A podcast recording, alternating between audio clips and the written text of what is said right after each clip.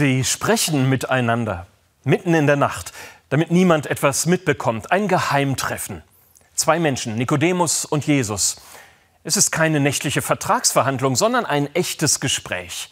Nikodemus ist Pharisäer, Schriftgelehrter. Er hat so einiges über Jesus gehört.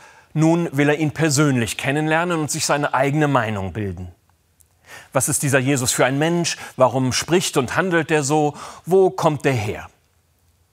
Mich fasziniert dieses nächtliche Gespräch gerade in der aktuellen Situation. Da kommt der eine mit Fragen und am Ende gibt es keine Einigung. Keine Einigung, aber darum geht es auch gar nicht. Es ist ein nächtliches Gespräch, in dem eine Grundhaltung sichtbar wird, die lautet, ich muss mal drüber nachdenken. Liebe Zuschauerinnen und Zuschauer, mich fasziniert das gerade auch im Blick auf das neu beginnende Jahr. Ein Jahr, das im Krisenmodus startet. Da gibt es ja nicht nur die hektischen Maßnahmen im Kampf gegen die Pandemie, da gibt es die drängenden Fragen des Klimaschutzes. Sie erfordern wohl noch viel tiefer einschneidende Maßnahmen, als wir uns das heute vorstellen können. Da gibt es die Beobachtung, dass viele Menschen für Debatten im politischen und journalistischen Bereich gar nicht mehr erreichbar und gesprächsbereit sind. Bei all den komplizierten Sachthemen wird es darauf ankommen, mit möglichst vielen im Gespräch zu sein und zu bleiben. Sich so wie Nikodemus und Jesus zusammenzusetzen, einfach nochmal nachzufragen.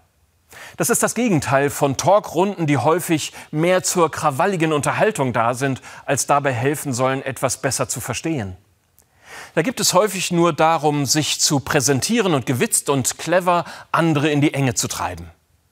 Wirkliches Gespräch bedeutet dagegen ja in der anderen Person und ihrer Meinung nicht eine Gegnerin zu sehen, sondern eine Gelegenheit zum Lernen. Natürlich weiß ich, wie selten so etwas gelingt.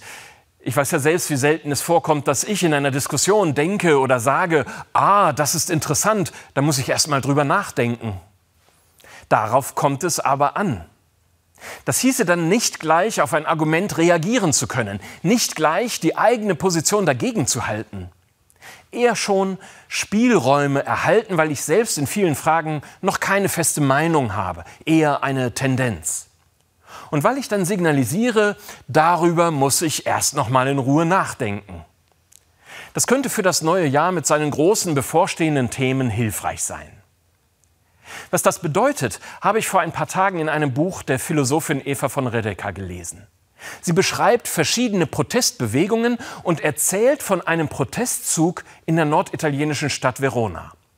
Während der Demonstration tanzte auf einem Balkon eine berühmte Tänzerin mit einer deutlichen Gegenmeinung.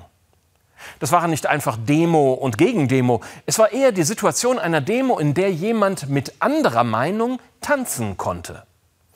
Das ist eine schöne Vorstellung, den Andersdenkenden ausreichend Raum zu lassen. Das klingt vielleicht etwas idealistisch oder sogar kitschig. Mag sein.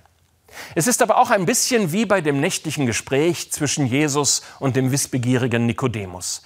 Da kommt es zu keiner Bekehrung, das wäre vermutlich auch seltsam. Beide gehen wieder auseinander. Offenbar müssen da nicht sofort alle Standpunkte klar sein. Es genügt doch, wenn sich Menschen den Luxus gönnen, noch etwas über die Fragen nachzudenken und die fremde Meinung ein klein wenig tanzen zu lassen. Das wünsche ich Ihnen und mir für das neue Jahr.